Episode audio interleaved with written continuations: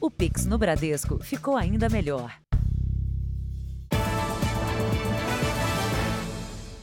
Boa noite. Boa noite. Uma prática frequente em postos de combustíveis faz o consumidor pagar uma conta mais cara. Frentistas abastecem o carro com gasolina aditivada sem avisar. Especialistas alertam que essa ação de má fé deve ser denunciada. É uma armadilha fácil de cair. Na rapidez de abastecer o carro, o cliente não especifica qual gasolina quer. E em alguns casos, o frentista decide por conta própria pela aditivada. O motorista só percebe na hora de pagar a conta.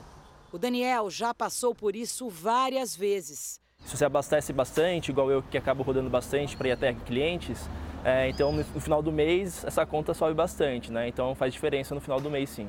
Nosso produtor registrou a prática neste posto de São Paulo. Boa tarde, 50 de gasolina, por favor. Minutos depois, o frentista volta. O senhor colocou gasolina comum ou aditivada? Comum? É que eu tava acompanhando na bomba, tava a gasolina aditivada. Foi aditivada na bomba. É. É que o senhor não me perguntou se eu queria aditivado ou comum também. A gerente é chamada. Pedi gasolina. Ele colocou gasolina aditivada se me perguntar se era comum ou aditivada. E colocou aditivada, isso é certo? Não, ele tem que te perguntar, porque ele é novato. Senhor quer que eu te dê a diferença, alguma coisa? Eu chamo ele aqui para te pedir desculpa. Segundo o Procon de São Paulo, toda vez que isso acontecer, o cliente tem direito de pagar o valor da gasolina comum, mesmo o carro tendo sido abastecido com a aditivada. Se o frentista não aceitar, o motorista deve denunciar o posto. Não atendido o seu direito ali no momento, tentou-se uma, uma negociação, essa negociação foi frustrada, que, que o consumidor deve fazer? Registra a situação através do seu celular ali no momento, faz foto, faz vídeo e encaminha isso para o site da Fundação Procon, que hoje admite esse tipo de prova que o consumidor faz. Para o presidente do sindicato do setor, o consumidor também precisa deixar claro que tipo de gasolina ele quer. É que o consumidor também deveria ter um pouquinho mais de cuidado na hora que ele fala com o frentista. Enche, põe 50 de gasolina foi 50 de gasolina comum, não custa nada de falar isso. Daniel diz que agora já sabe o que fazer nessa situação. Muitas vezes eles tentam sensibilizar a gente no sentido de que se ele cobrar o valor da comum, essa diferença vai sair do salário dele. Mas geralmente eu sempre peço para eles abaterem o valor mesmo. Veja agora outros destaques do dia. Petrobras anuncia nova redução no preço do gás de cozinha. Presidente do Peru é destituído e preso depois de tentar fechar o Congresso. Operação prende bicheiro que presidiu Liga das Escolas de Samba no Rio de Janeiro. Lateral Alexandro participa de treino e aumenta a chance da seleção enfrentar a Croácia sem desfalques. Na série especial, as marcas na vida dos jovens que sobreviveram ao ataque à escola de Suzano, em São Paulo.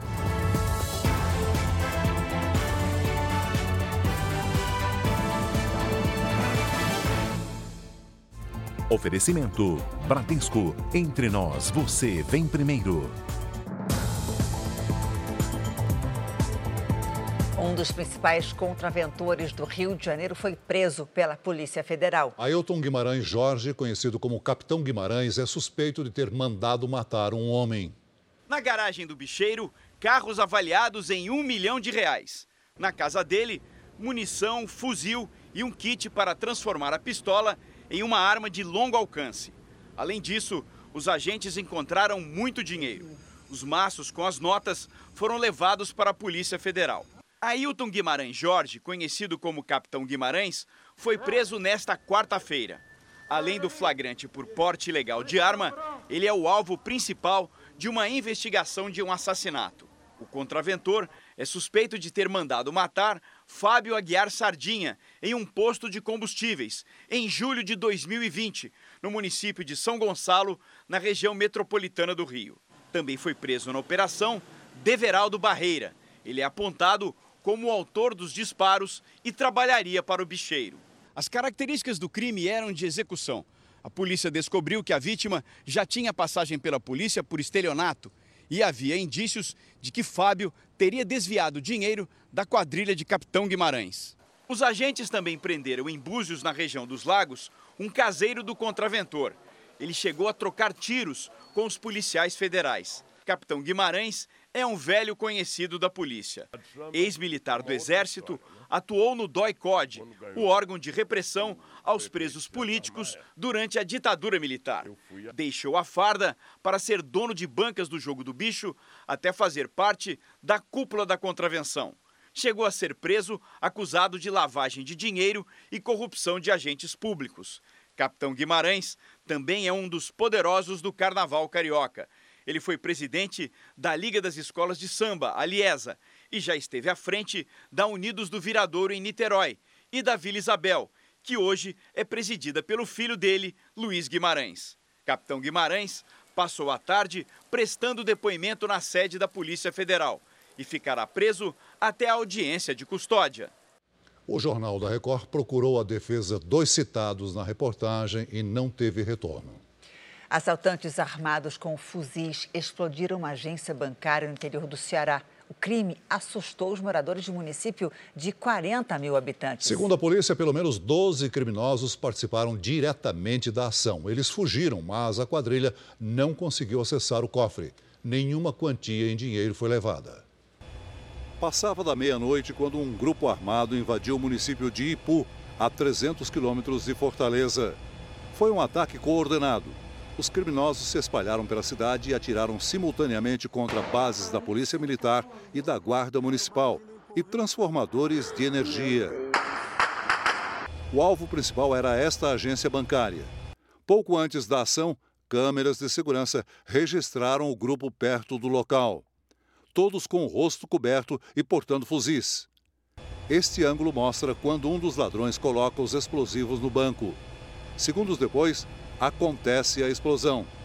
Um comparsa aparece com uma lanterna para ajudar a visualizar o que foi detonado. Os ladrões ainda não foram localizados. No Paraná, cinco suspeitos foram mortos num confronto com a polícia. O caso pode ter relação com uma tentativa de assalto a banco. A tentativa de roubo aconteceu de madrugada em Santo Inácio. Câmeras de segurança gravaram o momento em que os criminosos chegam à agência armados e com o rosto coberto. Eles quebram a porta de vidro e invadem o banco. Segundo a polícia, o grupo tentou destruir os caixas, mas os explosivos falharam e nada foi levado. Depois do ataque, já numa rodovia, a polícia suspeitou de um carro, pediu que parasse, mas o pedido não foi atendido e então começou uma troca de tiros. Os cinco ocupantes do veículo foram mortos. A Polícia Civil investiga se os casos têm relação. Criminosos armados com fuzis atiraram contra o helicóptero da Record TV hoje à tarde no Rio de Janeiro. O ataque aconteceu na comunidade da Pedreira, zona norte da cidade. Os traficantes utilizavam uma lona para montar um posto de observação. Ao perceber a presença do nosso helicóptero, um deles faz a mira e atira com um fuzil. Por estar a uma distância segura, o helicóptero não foi atingido e ninguém ficou ferido. Logo depois do tiro, os criminosos se esconderam na mata. A região é dominada por uma das maiores facções que atuam no estado. A Petrobras anunciou que o gás de cozinha vai custar mais barato para os fornecedores. A partir de amanhã, o valor do quilo será de R$ 3,23. O botijão de 13 quilos usado em residências será vendido nas refinarias por R$ 42,04. R$ 4,55 a menos. Segundo a empresa, a queda acompanha o preço de referência e está coerente com a política de preços da Petrobras. Três pessoas da mesma família foram presas pela Polícia Federal hoje em cidades de Minas Gerais e do Espírito Santo. Os suspeitos que não tiveram os nomes revelados atuavam no comércio ilegal de joias. A investigação também aponta que o grupo sonegou mais de um bilhão de reais em impostos.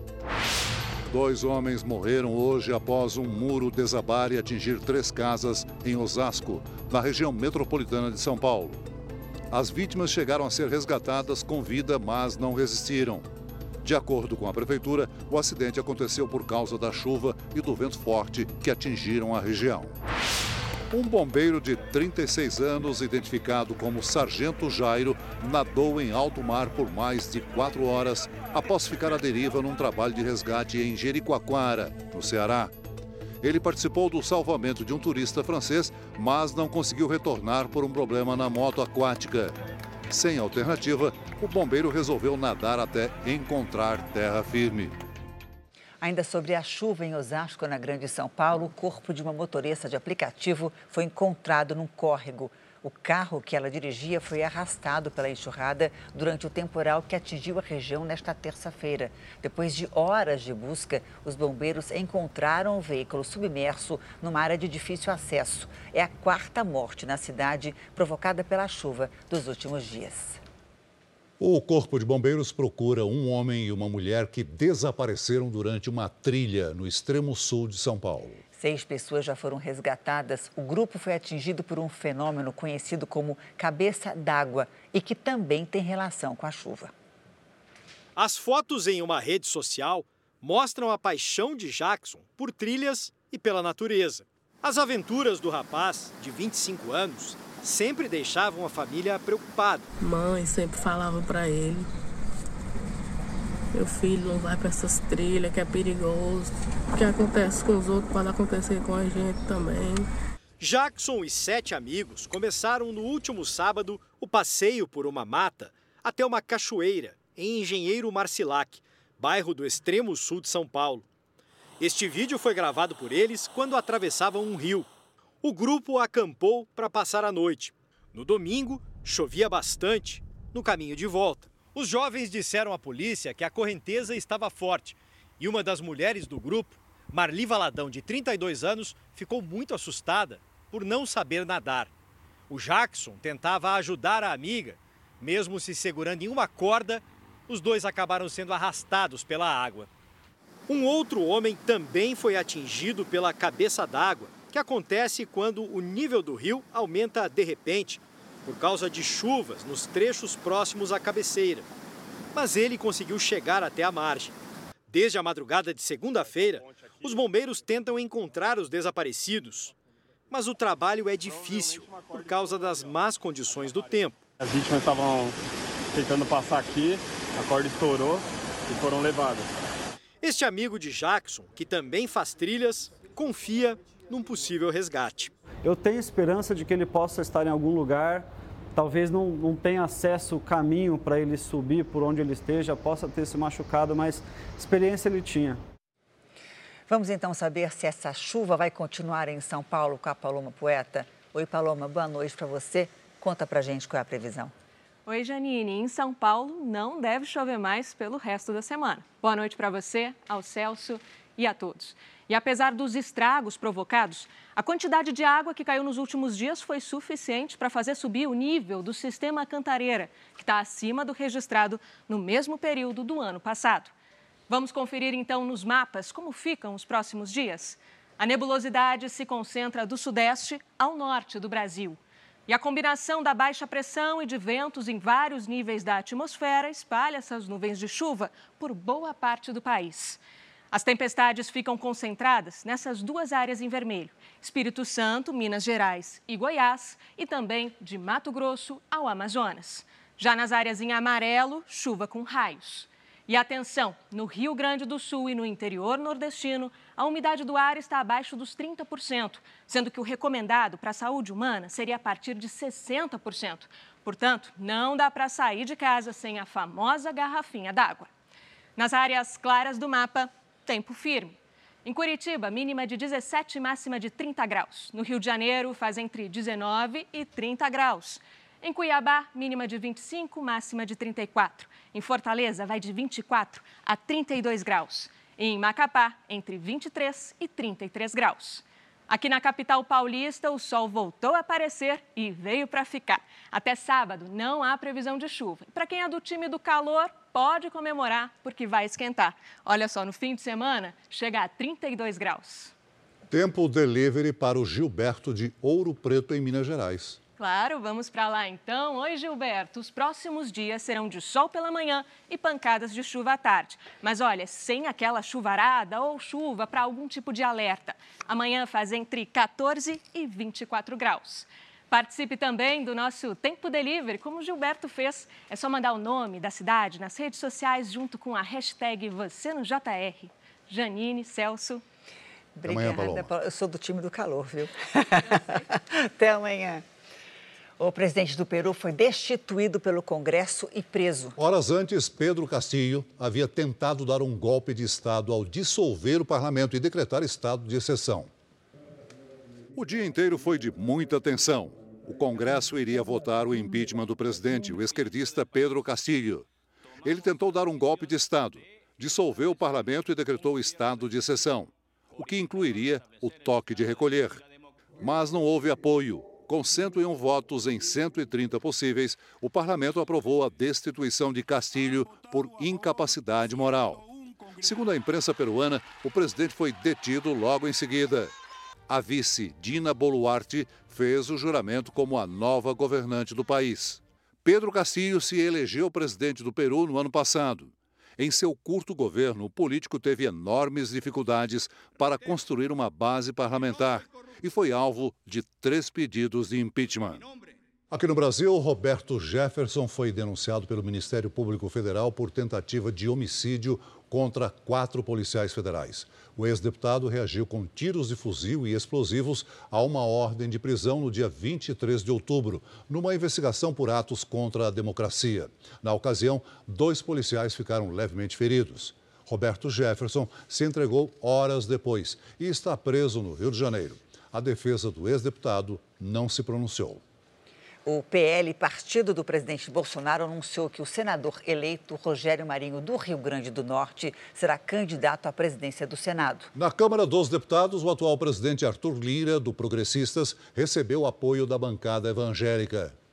As eleições para as mesas diretoras das duas casas só vão ocorrer em 1 de fevereiro. Mas as articulações para as reeleições dos atuais presidentes e as candidaturas de possíveis sucessores já começaram.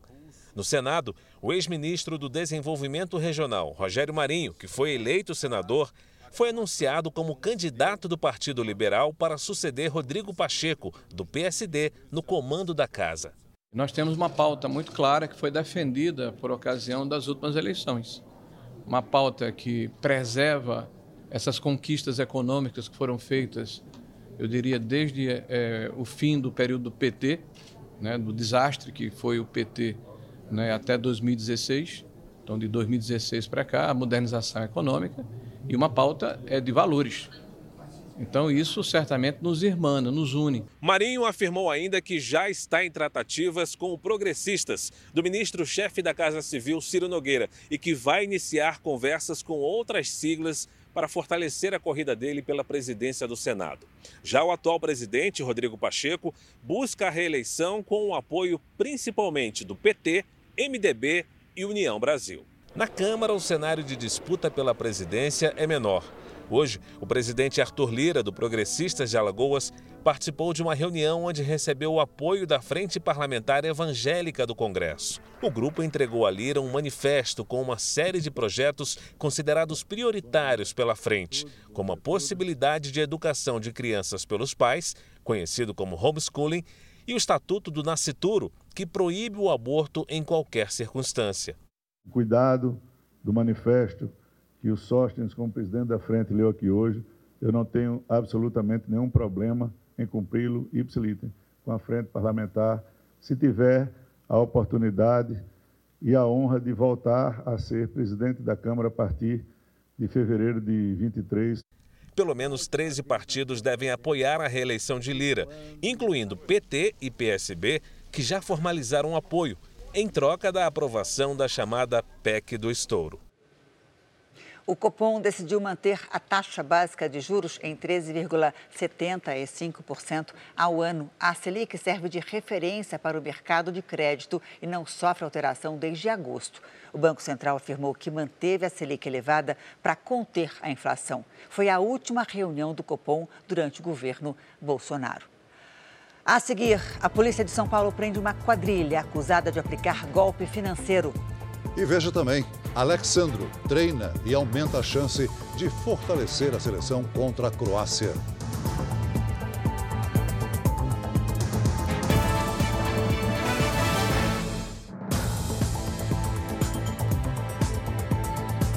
O presidente Zelensky da Ucrânia foi eleito personalidade do ano pela revista Time. Sempre no fim do ano, a revista americana escolhe quem mais se destacou no planeta. Segundo o texto, Zelensky inspirou a população e, no momento de maior crise, não abandonou a Ucrânia. Analistas da revista afirmam que o sucesso como líder em tempo de guerra se baseou no fato de que a coragem é contagiosa. O Supremo Tribunal Federal julga a legalidade do orçamento secreto. O Clébio Cavagnoli acompanha e traz os detalhes ao vivo de Brasília. Boa noite, Clébio. Olá, Celso. Boa noite a você, a Janine e a todos. A Suprema Corte analisa quatro ações apresentadas por partidos de oposição que alegam não existir transparência na distribuição das emendas de relator, também conhecidas como orçamento secreto. Essa é uma forma do governo garantir aprovações de projetos no legislativo em troca dos pagamentos que os parlamentares destinam às suas bases eleitorais. Mas não há transparência sobre quais parlamentares pediram cada emenda. O julgamento hoje foi dedicado às falas dos advogados e da vice-procuradora-geral da República República Lindor Araújo.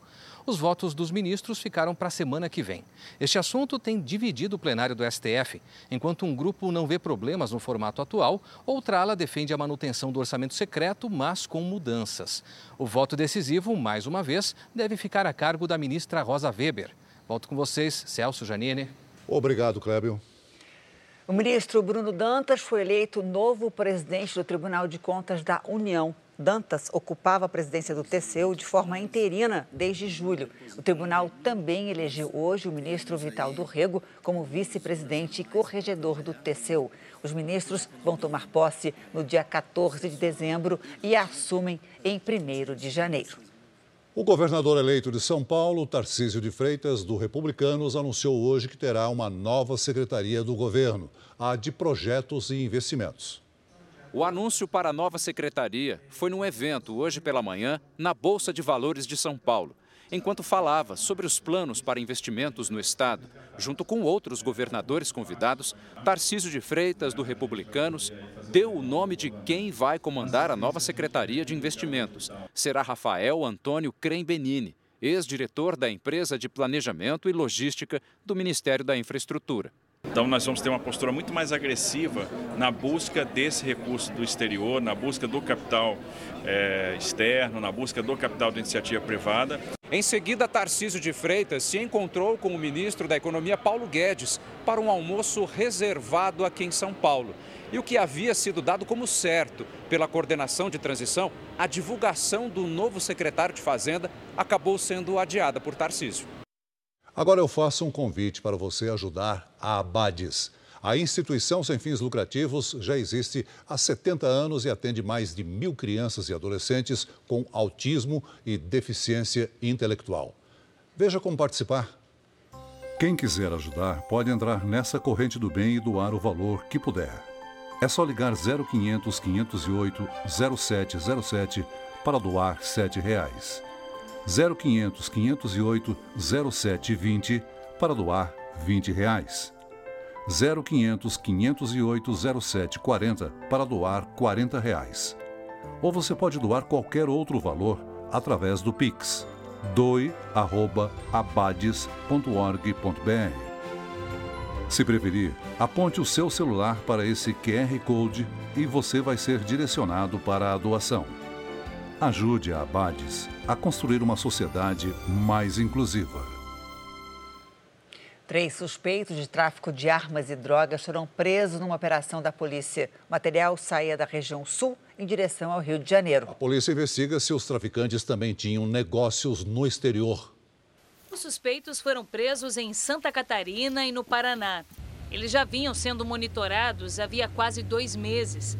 A investigação teve acesso a mensagens em que os criminosos enviam fotos da pesagem e empacotamento da droga. Usam códigos para negociar cocaína e skunk, uma droga mais forte que a maconha, e prestam contas de despesas relativas aos negócios. Segundo a polícia, o grupo também traficava armas e munições. Pô, tenta arrancar nos 5,500 dele. Fala que mais além eu vejo se meu patrão não quer aquela outra grandona. O trabalho é um desdobramento da operação realizada em outubro quando um casal foi preso em flagrante enquanto transportava armas do sul do país para o Rio de Janeiro. O armamento pesado seria levado a esse condomínio na Barra da Tijuca, zona oeste da cidade, onde vivia outro casal apontado como chefe do esquema. De acordo com a investigação, Anderson Luiz Miguel era foragido da Justiça do Paraná havia cinco anos. Desde então, controlava à distância o tráfico de drogas no estado. Ele e a mulher também foram presos. Os investigadores querem agora identificar o braço financeiro da quadrilha. Eles já sabem que o grupo usava uma empresa de exportação de grãos para lavar o dinheiro do crime, mas querem saber se o negócio de fachada também facilitava o escoamento da droga para outros países, principalmente da África e da Europa. A empresa estaria localizada em Itaguaí, na região metropolitana do Rio, próximo a um dos maiores portos do país. Ela estava em nome dessa mulher presa hoje, suspeita de ser usada como laranja pelo grupo. Havia um núcleo que participava do tráfico de drogas especificamente no Paraná. Também eram usados os contatos em Santa Catarina e no Paraná para poder trazer munições e armas para o Rio de Janeiro. Ao todo, cinco pessoas foram presas. Uma continua foragida. A defesa dos presos na operação de hoje não foi localizada. O ator e humorista Renato Aragão foi internado no hospital do Rio de Janeiro. O Pedro Paulo Filho tem as informações ao vivo. Oi, Pedro Paulo, boa noite para você. Conta para gente como é que está o Renato Aragão. Oi, Janine, uma boa noite para você, boa noite a todos. Olha, Renato Aragão foi trazido aqui para esse hospital, na Barra da Tijuca, depois de reclamar de tontura. O humorista, de 87 anos, sofreu um acidente isquêmico transitório. É uma espécie de alteração da função cerebral que costuma durar menos de uma hora. Essas informações foram passadas pela mulher dele, a Lilian Aragão, que disse que o marido já está no quarto e que agora vai ficar sob vigilância neurológica por um período de até 48 horas. Bom, há pouco o artista divulgou um vídeo feito aqui no hospital em que tranquiliza os fãs. Vamos assistir. Garotada, eu estou bem, não precisa se preocupar. Eu estou muito bem. Beijo. Que bom, né? Um levantamento divulgado hoje aponta os crimes que têm provocado mais problemas e prejuízo às empresas. No topo da lista aparece o estelionato por meio de golpes pela internet. Em seguida, o roubo e furto de mercadorias. A mensagem dos criminosos apareceu na tela dos computadores da empresa fabricante de balanças. Era um sequestro de dados com pedido de resgate. Era uma mensagem em inglês que exigiam pagamento em bitcoins para os dados serem restabelecidos. Todos aqueles dados realmente do HD original da máquina foram perdidos. Empresas de médio porte como esta são as maiores vítimas dos ataques virtuais. Mas não são as únicas. Uma pesquisa da Federação das Indústrias do Estado de São Paulo revela que não importa o tamanho, das microempresas às gigantes, 34% delas já sofreram algum tipo de crime. E os mais comuns são os golpes pela internet. 399 empresas participaram do levantamento, que pela primeira vez levou em consideração os crimes virtuais. Os dados mostram que mais de 12% delas tiveram ocorrências de roubo, furto ou desvio de mercadorias ou dinheiro dentro das instalações e mais de 7% durante o transporte. Já os crimes que envolvem falsificação e pirataria de produtos atingiram quase 10% das empresas entrevistadas. Segundo o estudo, o chamado mercado ilícito, que considera roubos, furtos, produtos pirateados ou contrabandeados, movimentou mais de 113 bilhões de reais nos últimos anos. Só tem gente fazendo isso porque isso dá muito dinheiro. Né? E esse dinheiro financia a atividade criminal, financia a corrupção estatal e há uma transferência imediata de recursos do mercado e da sociedade legal para um mercado e uma sociedade criminal. A pesquisa destaca ainda que a segurança eletrônica e a contratação de seguros são atualmente os maiores investimentos da indústria para evitar a ação de criminosos.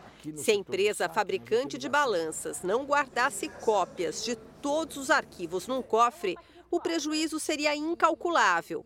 Mesmo assim, depois do ataque, a segurança foi reforçada. Temos agora um, mais um backup em nuvem e temos sempre uma inspeção quinzenal dos nossos computadores, ah, atualizando antivírus e orientações para os usuários, principalmente para não cair em algumas armadilhas né, que a gente recebe pela internet. A polícia de São Paulo prendeu uma quadrilha suspeita de aplicar golpes financeiros. Os criminosos prometiam rendimento alto às vítimas. Algumas perderam mais de um milhão de reais. A investigação durou um ano e começou depois que a polícia encontrou irregularidades na documentação de empresas. A razão social da empresa, o capital social da empresa, os sócios da empresa, o endereço, a sede social da empresa estavam acontecendo algumas alterações fora dos padrões. Entre tantas empresas supostamente de fachada abertas pelo grupo, a que mais chamou a atenção da polícia tinha inicialmente capital social de mil reais e sede em Ibiúna, no interior de São Paulo. Depois de dois anos inativa, foi reaberta, dessa vez em São Paulo, e o capital social saltou para um milhão de reais. Nos chamou a atenção também de uma forma muito forte em razão de ela, no passado, funcionar como uma empresa de comércio de roupa feminina e, de repente, ela virar uma empresa de intermediação de negócios financeiros. Na internet, o grupo ostentava uma vida de luxo. Tudo para convencer as vítimas a investirem dinheiro em troca de rendimentos altos. O retorno vinha apenas nos primeiros meses. Cada pessoa, eles contaram uma história diferente. Então, para uns foi o problema da Covid, para outros foi a guerra da Ucrânia, para outros foi uma reviravolta que teve na Bolsa de Valores. Estima-se que o prejuízo chegue a quase um bilhão de reais. Três pessoas foram presas, outras cinco são procuradas. A polícia apreendeu carros de luxo, motos e documentos. Agora vamos falar de Copa do Mundo. A Milena Ciribelli vai contar como foi o dia da seleção brasileira que enfrenta a Croácia pelas quartas de final na sexta-feira, certo, Celso? Isso aí, certo. Oi, Milena, boa noite para você. Conte tudo, não nos esconda nada, hein? Vou te contar, Janine. Vamos Quem lá. roubou a cena hoje foi um gato. Já já você vai saber. Opa. Boa noite para você, Celso. Boa noite a todos. É isso. O Brasil segue na preparação para a partida contra os croatas e pode contar com todos os jogadores à disposição de Tite. Um deles é a alegria dentro e fora de campo. Vini Júnior. O sorriso está sempre no rosto Vinícius Júnior é a alegria da seleção. Na volta para o hotel, depois da goleada sobre a Coreia do Sul, ele era um dos mais animados. O vídeo divulgado pela CBF mostra que a seleção festejou muito a classificação para as quartas de final. Foi como se tivesse tirado um peso das costas. E o alívio é, é normal, sempre que, que você vence, tem um alívio de, de você ter a tranquilidade para o próximo jogo.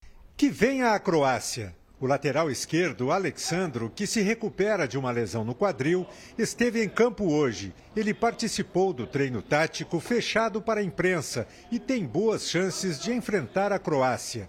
Neste caso, o técnico Tite poderá repetir a escalação do time que venceu bem a Sérvia na estreia da Copa.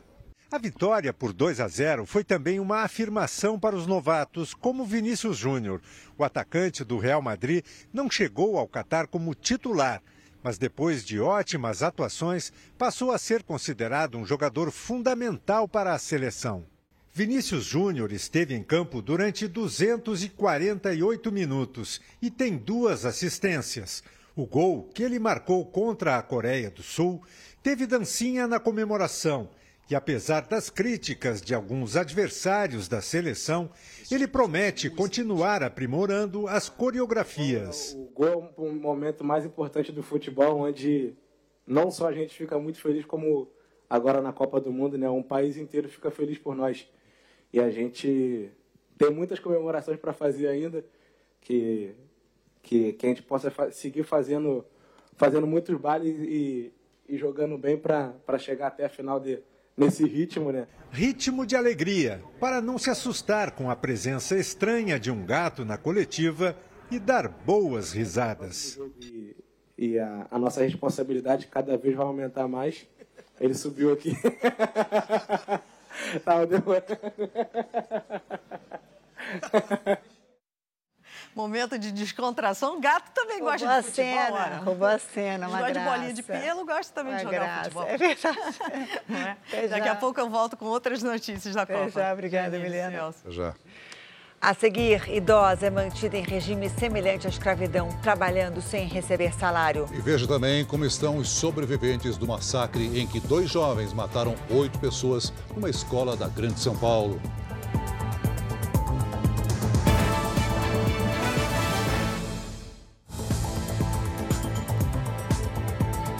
A Milena continua aqui com a gente para falar de Copa do Mundo, para falar sobre as dancinhas do Brasil. Quero ver o Brasil dançar de novo na sexta-feira. Dançar no bom sentido, É claro. né? Para comemorar os gols, Claro. Janine. É isso aí.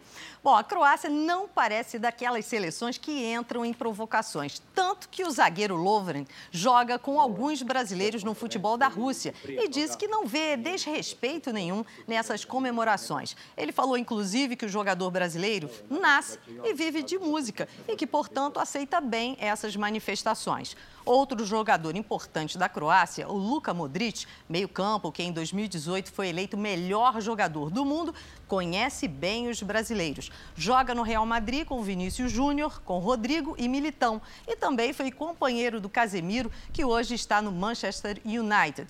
Portanto, é um time bastante experiente e não entra em provocações. Amanhã, a seleção faz o último treino para o jogo contra a Croácia. E aí sim será definido se o lateral esquerdo, Alexandro, será escalado ou não para o jogo das quartas de final. Então, amanhã voltarei com as notícias da Copa e você acompanha tudo sobre o Mundial no r7.com. Janine Celso. Legal, Mia. Até amanhã. Obrigada. O governo de transição confirmou hoje que o BNDES e a Agência Brasileira de Promoção e Exportações e Investimentos farão parte do Ministério da Indústria, Desenvolvimento e Comércio Exterior, que voltará a existir. O presidente eleito Luiz Inácio Lula da Silva recebeu pela manhã o médico dele, Roberto Calil Filho, que faz parte do grupo da transição na área da saúde. Calil foi entregar a Lula o relatório da equipe técnica. O Ministério da Saúde deve ser comandado pelo PT ou por alguém da confiança de Lula. O presidente eleito também tem dito a pessoas próximas que não abre mão das pastas da Casa Civil, da Fazenda e da Educação. Um dos principais cotados para o Ministério da Educação é o atual líder do PT na Câmara, Reginaldo Lopes, que tem o apoio da bancada e do setor educacional. Para o planejamento, foi sondada a economista Ana Carla Abrão. A ideia de Lula é indicar para o comando da pasta um nome que seja bem aceito pelo mercado financeiro, o que é o caso de Ana Carla. A pasta da economia, hoje com Paulo Guedes, deve ser desmembrada em três: Fazenda, Planejamento, Orçamento e Gestão e Desenvolvimento, Indústria e Comércio. Essas estruturas vão voltar a existir, tá certo? É, O Brasil era muito mais eficiente e tinha políticas muito mais competentes com essa distribuição do que você pegar e jogar tudo na economia O BNDES e a Apex, responsável pela promoção de exportação e investimentos, vão fazer parte do novo Ministério do Desenvolvimento, Indústria e Comércio Exterior. Na busca por recursos, o novo governo pode ampliar o impacto da chamada PEC do estouro nas contas públicas.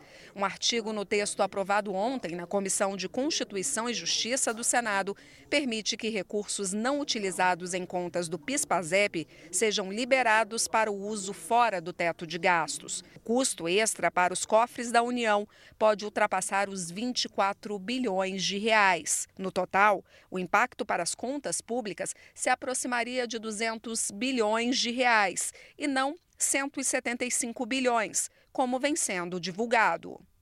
A PEC do estouro está na pauta de hoje no plenário do Senado. Yuri Ascar, boa noite para você, ao vivo de Brasília. A votação já começou?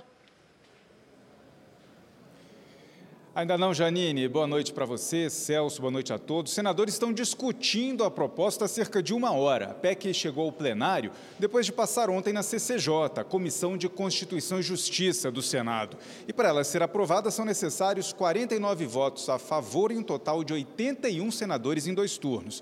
Se isso acontecer, ela segue para análise da Câmara dos Deputados. E a expectativa do governo de transição é que a proposta seja aprovada e promulgada pelo Congresso ainda ainda na semana que vem. Celso, Janine. Obrigada, Yuri. O Ministério Público do Trabalho libertou uma idosa de 82 anos que era mantida em regime similar à escravidão há quase 30 anos. Os patrões são um empresário e uma médica. Eles não pagavam salário com a promessa de que comprariam uma casa para a vítima. Era nesta casa, em um bairro nobre de Ribeirão Preto, que a idosa trabalhou por quase 30 anos em regime análogo à escravidão. A imagem, divulgada pelo Ministério Público do Trabalho, mostra a mulher de 82 anos, bem magra.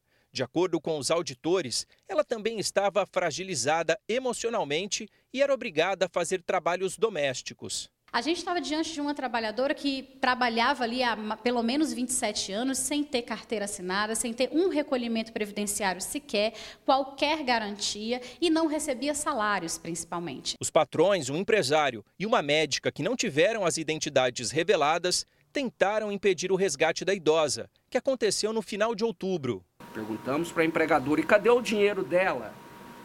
Ela falou: eu já entreguei para ela. E cadê a prova disso? E outras vezes a empregadora falava assim: ela não conhece dinheiro. Adianta dar dinheiro para ela, ela não conhece, ela usa o dinheiro para beber.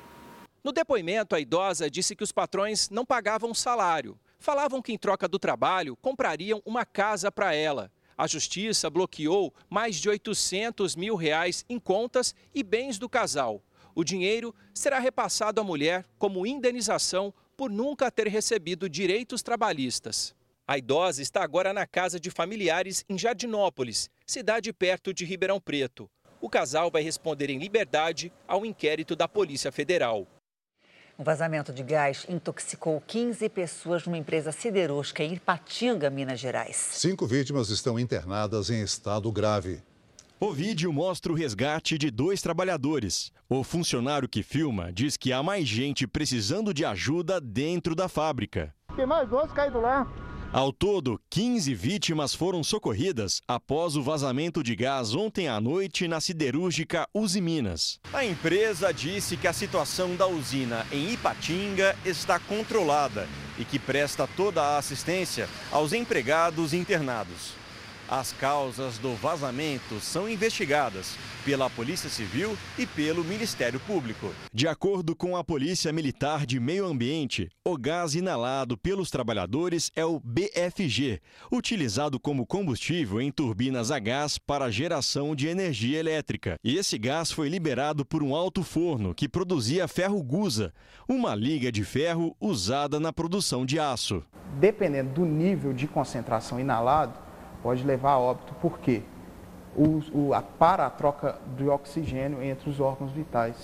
O monóxido de carbono interrompe essa troca. Este não foi o primeiro acidente na usina de Ipatinga. Em agosto de 2018, 34 trabalhadores ficaram feridos após a explosão de um reservatório de gás. O tremor danificou parte da estrutura de imóveis vizinhos e a fumaça podia ser vista a quilômetros de distância. O sindicato que representa os trabalhadores informou que vai cobrar da siderúrgica mais segurança. Nós estamos apurando e vamos exigir que essas coisas não aconteçam. O jovem que matou quatro pessoas no ataque contra duas escolas no Espírito Santo foi sentenciado a três anos de reclusão. Esse é o tempo máximo estabelecido pela lei como medida socioeducativa. A sentença foi divulgada hoje, 12 dias depois do jovem de 16 anos atirar contra alunos e professores em colégios de Aracruz. Ele foi julgado pela Vara da Infância e Juventude e vai ficar internado numa unidade socioeducativa. No ataque, o adolescente usou as armas do pai, que é policial militar. O avô do atirador de Suzano fala sobre a tristeza de ver o adolescente criado por ele comandar um dos maiores massacres a escolas no Brasil. No capítulo de hoje da nossa série especial, você também vai ver como estão os sobreviventes do ataque, que deixou oito mortos.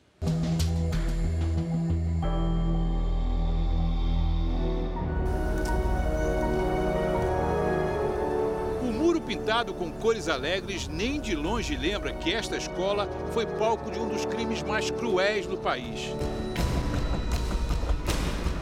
Esse massacre marcou muito a cidade, marcou o, o, o Brasil. Um massacre numa escola em Suzano. E atirou em pelo menos oito crianças. Cada vez que tem um atentado numa escola, a memória volta. Massacre na escola Raul Brasil em março de 2019 aconteceu na cidade de Suzano, que fica na região metropolitana de São Paulo. Era para ser uma quarta-feira normal, como tantas outras. Os alunos da escola Raul Brasil chegaram aqui para mais um dia de aula. Mas para pelo menos um estudante, aquele 13 de março começou com uma sensação ruim. Eu acordei e senti que eu não devia ir, mas por conta da minha mãe pedir para mim ir, eu fui para a escola. José Vitor tinha 18 anos na época e depois do café saiu para o colégio. Quando eu escutei o primeiro barulho, eu achei que era bomba. Aí no, no segundo barulho eu já tive a impressão que era tiro mesmo. E aí logo em seguida eu já vi ele já efetuando vários disparos e eu comecei a correr contra ele, né? Ele é um dos estudantes que aparecem nestas imagens correndo do ataque de dois ex-alunos do colégio público. José Vitor não foi baleado, mas foi atingido por um machado pouco antes de fugir pela porta. Acho que foi o dia que eu mais corri na minha vida inteira. 3 a 4 segundos, 500 metros. Na minha mente só vinha que ele estaria morto. Ele pegaram o corpo dele e levaram para o hospital, mas não sabia o que tinha acontecido. Eu já fiquei pensando, perdi meu braço. Aí logo em seguida o médico veio e já me tranquilizou muito. Hoje, apesar do sorriso fácil, as memórias ainda são dolorosas. Ele sabe que escapou por pouco. Ele estava segurando a arma com uma mão só atirando. Muita pessoa correndo, gritaria, as tias jogadas no chão. Oito pessoas foram mortas, incluindo duas funcionárias da escola. Na verdade, eu vi eles morrendo, né? Antes, no saguão, eu passei num banho de sangue, né? Os pais desmaiando, outros pais estavam procurando filho. Encurralados, os dois atiradores da escola também não saíram com vida. Guilherme Talci Monteiro matou o melhor amigo, Luiz Henrique de Castro, de 24 anos, e depois se matou. O delegado do caso tem mais de 20 anos em investigações e nunca vai esquecer do que viu. Eu nunca tinha visto um cenário daquele tão é, horroroso, né? O inquérito, que reuniu três delegados, três procuradores e dois juízes, apontou que os dois garotos queriam imitar ataques a escolas feitos nos Estados Unidos. Parentes dizem que Guilherme reclamava muito de uma outra situação quando estava no colégio bullying por causa das espinhas no rosto. O bullying, palavra de tradução difícil em português, pode ser definido como um comportamento indesejado e agressivo entre crianças em idade escolar, que envolve um desequilíbrio de poder. O comportamento é repetido ou tem o potencial para ser repetido ao longo do tempo. Quem vai lá na frente ter um papel de vingança é a vítima muitas vezes essa criança ela tem vergonha de confessar em casa que ela está sofrendo bullying. Segundo relatos de professores, episódios de bullying e humilhação se tornaram mais frequentes no período pós-pandemia. As famílias se viram totalmente isoladas dentro de uma casa, muitas vezes sem espaço suficiente. Então, eles voltaram muito mais violentos. No estado de São Paulo, escolas estaduais registraram no primeiro trimestre deste ano mais de 4 mil casos de violência física. Em 2019, antes da pandemia, no mesmo período, os registros tinham sido de 2.708 casos. Depois da investigação em Suzano, um terceiro envolvido, também adolescente, foi apreendido. O alvo dele, na verdade, era matar o José, por causa de briga de escola. Um dos meninos, na época, eu, eu trabalhava como inspetora numa escola e ele era aluno, né? Então eu era a inspetora, eu olhava ele. A mãe de José Vitor, Sandra, lembra ainda como o ataque não fez vítimas só dentro da escola. Abalou muito as famílias das vítimas e também os parentes dos assassinos. Seis das oito vítimas do massacre de Suzano estão enterradas aqui, no cemitério municipal de São Sebastião, no centro da cidade. Um dos assassinos também está enterrado aqui, mas por determinação da administração do cemitério, a gente não pode dizer quem é nem mostrar o túmulo dele. Um dos rapazes que deu a machadada no José, a casa está toda fechada. Outro portão que pouco se abre é este aqui. A casa onde viveu Guilherme com o avô, a mãe e as irmãs mais jovens. Somente o avô é visto na rua quando sai para andar de bicicleta. Foi ele quem criou o adolescente. Mundo desabou para mim, né? Não quis acreditar no que estava acontecendo. Nos dias que antecederam a, a, a, tragédia, o senhor não notou nada de diferente? Nada, não notei nada. Inclusive na terça-feira ele, ele comprou danoninho. Aí nesse dia deu danoninho para as irmãs. Ainda brinquei com ele. Falei, nossa Guilherme, está acontecendo. O homem de 61 anos diz que Guilherme era o filho que ele nunca teve. Uma das lembranças mais frequentes é de levar Guilherme, ainda criança, para a creche e para a escola. Você sente saudade dele sobre isso? Muito. Para José Vitor, voltar a sair de casa e estudar ainda é difícil. Não conseguia viver minha vida e eu sonhava bastante. Sandra valoriza cada passo dela e principalmente do único filho. Sabe que só o fato de José Vitor ter saído vivo e conseguir deixar para trás tanta dor já é uma vitória. Foi muito difícil. Eu acho que agora que a gente está começando a andar. O podcast JR 15 Minutos de hoje também fala sobre a violência e os ataques em escolas. Eu e o repórter Ari Peixoto entrevistamos a conselheira da Associação Brasileira de Psicopedagogia, Késia Bombonato. Você pode ouvir no r7.com, Play Plus e nos aplicativos de podcast. Essa edição termina aqui e à meia-noite e meia tem mais Jornal da Record. Fique agora com o segundo capítulo de Jesus, logo depois tem Amor Sem Igual e a última prova do fazendeiro em A Fazenda. Boa noite para você. Boa noite.